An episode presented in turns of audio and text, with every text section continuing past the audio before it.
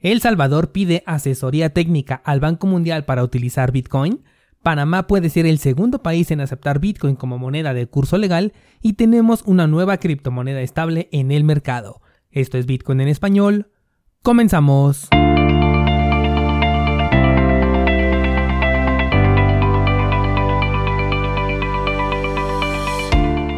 Hola, soy Daniel Vargas y esto es Bitcoin en español, un lugar donde hablamos de la tecnología más revolucionaria desde la invención del Internet. ¿Crees que estoy exagerando? Ponte cómodo y déjame ser tu guía en un camino sin retorno, el camino a la descentralización.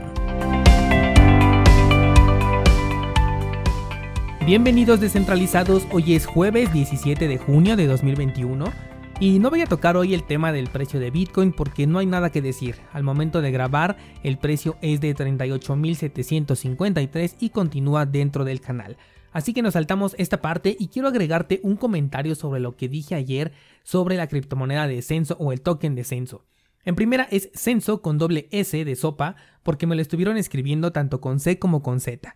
Y además hay muchos descentralizados que me están preguntando en dónde compré esta criptomoneda. Aquí hay dos cosas que te quiero comentar. La primera de ellas es que espero que no estés comprando solamente porque yo lo hice, pues eso es completamente opuesto a lo que siempre te he sugerido hacer. Nunca compres porque viste que alguien más compró. Haz tu propio análisis y decide si ese proyecto es digno de tener tu dinero y además evalúa la estrategia que vas a tener.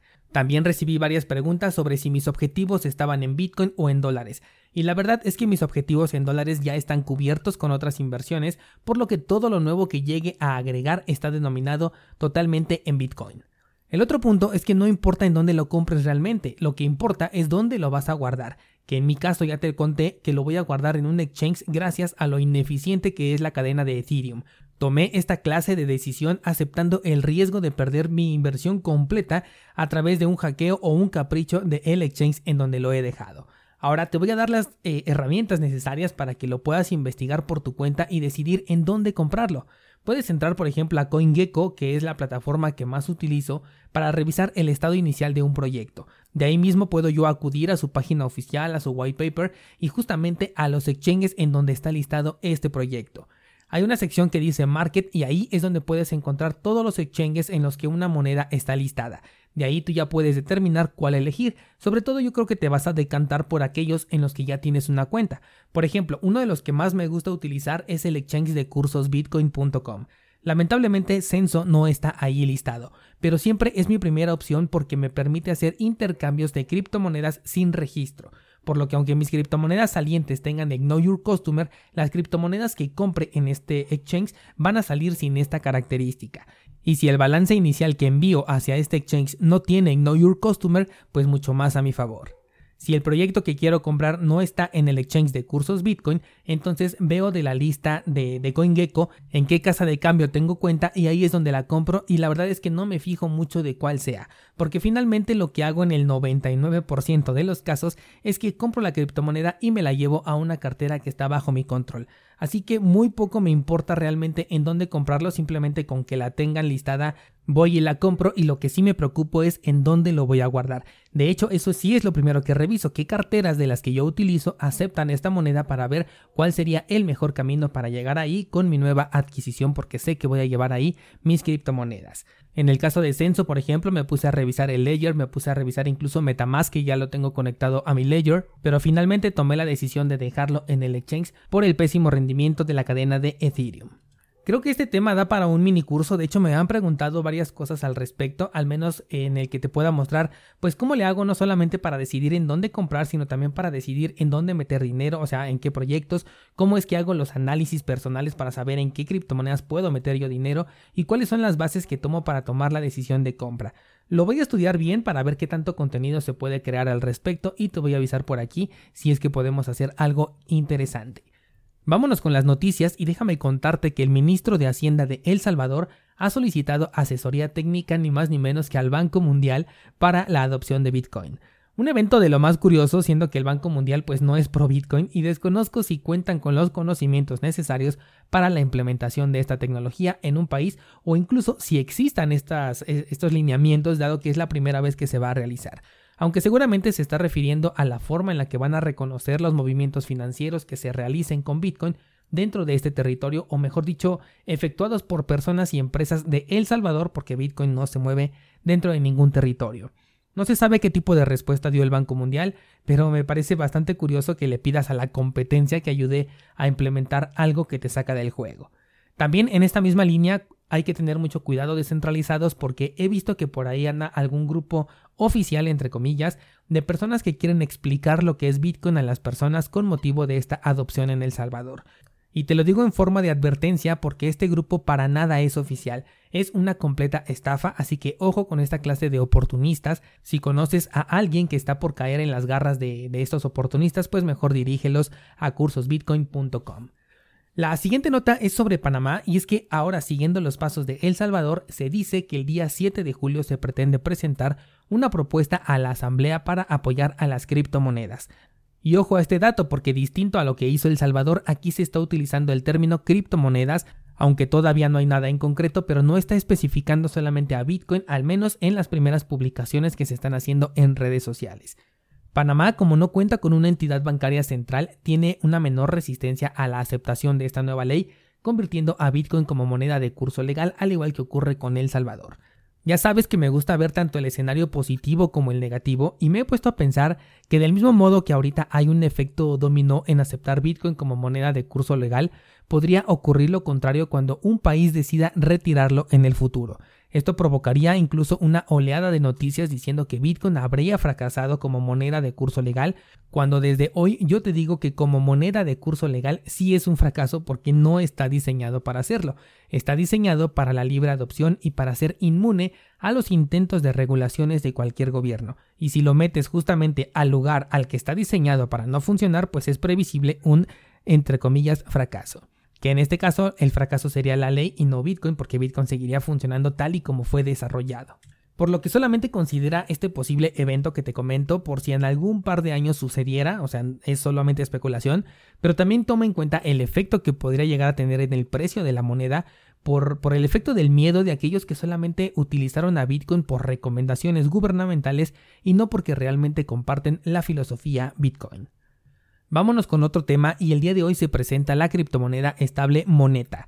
Esta es una cripto que ancla su precio al valor de un peso mexicano y que estará disponible en el exchange de Mexo. Eh, encontré la página oficial de la empresa que está por detrás, pero lo que no encuentro todavía es la del proyecto, por lo que todavía hay información con la que no cuento, como por ejemplo en qué cadena corre, es probable que sea en la cadena de Ethereum o en la cadena de Binance, por el bien de la moneda espero que sea en la de Binance por lo menos, Tampoco conozco cuál será la emisión total de monedas, aunque por el tipo de proyecto me atrevo a pensar que se trata de emisión infinita mientras se agregue un nuevo respaldo. Seguramente hoy más tarde ya tendremos la página oficial disponible para poder ahora sí verificar todos estos datos y mañana te pueda dar información más sólida. Y es que se trata de un proyecto al estilo de Tether que cuenta con un respaldo que no te van a mostrar, pero que estará completamente auditado y este representa el valor de una moneda que no es reserva de valor como lo es el peso mexicano.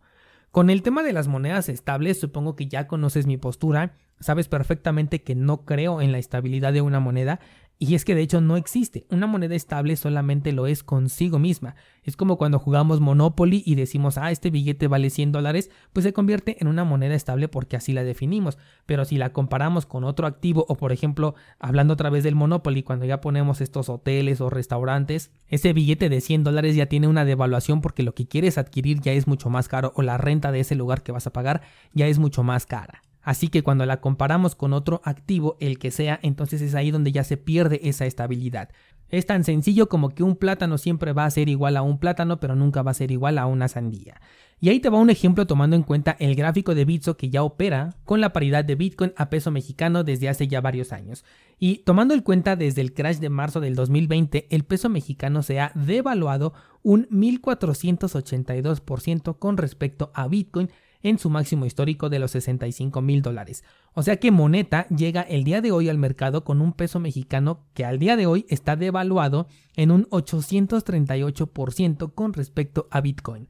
Entonces, ese discurso de que es una moneda que te hace evitar la volatilidad es completamente falso, porque incluso Moneta se va a seguir devaluando con respecto al dólar, al igual que ha ocurrido durante toda la vida de estas dos monedas, y la única estabilidad que tiene es consigo misma, o sea, con el valor del peso mexicano. Y este mismo mensaje va para Tether y para cualquier otra criptomoneda estable. Por ejemplo, el Tether y todas sus copias se devaluaron un 1500% tomando en cuenta el precio máximo de Bitcoin y con la bajada que tuvimos, o sea, al precio del día de hoy, está devaluado un 900%. Y ojo, porque hay muchos que ven una ganga en salirse de Bitcoin para comprar un activo que está devaluado 900%, siendo que tienes un activo que en este momento y tomando como punto de referencia el crash del 2020 está un 900% pero apreciado. Ojo con esto descentralizado, muchas veces dicen que se salen de Bitcoin para después comprar más abajo, pero toma en cuenta que estás comprando un activo que incluso Bitcoin perdiendo el 60% de su valor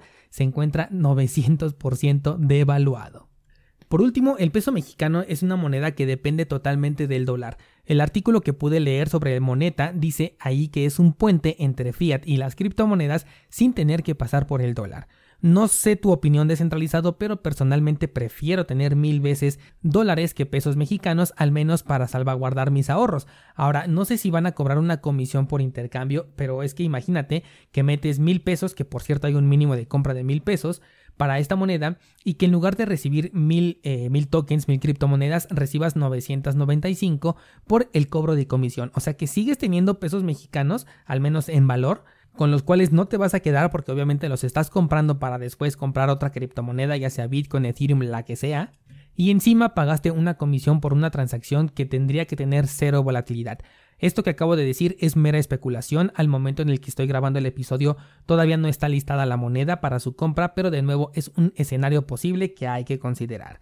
Personalmente no utilizaría esta moneda, sobre todo si puedo tener acceso directamente a Bitcoin con mis pesos mexicanos, así que no me soluciona absolutamente ningún eh, problema esta, esta nueva criptomoneda, pero si tú le encuentras un buen uso, pues el día de hoy la vas a encontrar disponible en el exchange de Mexo.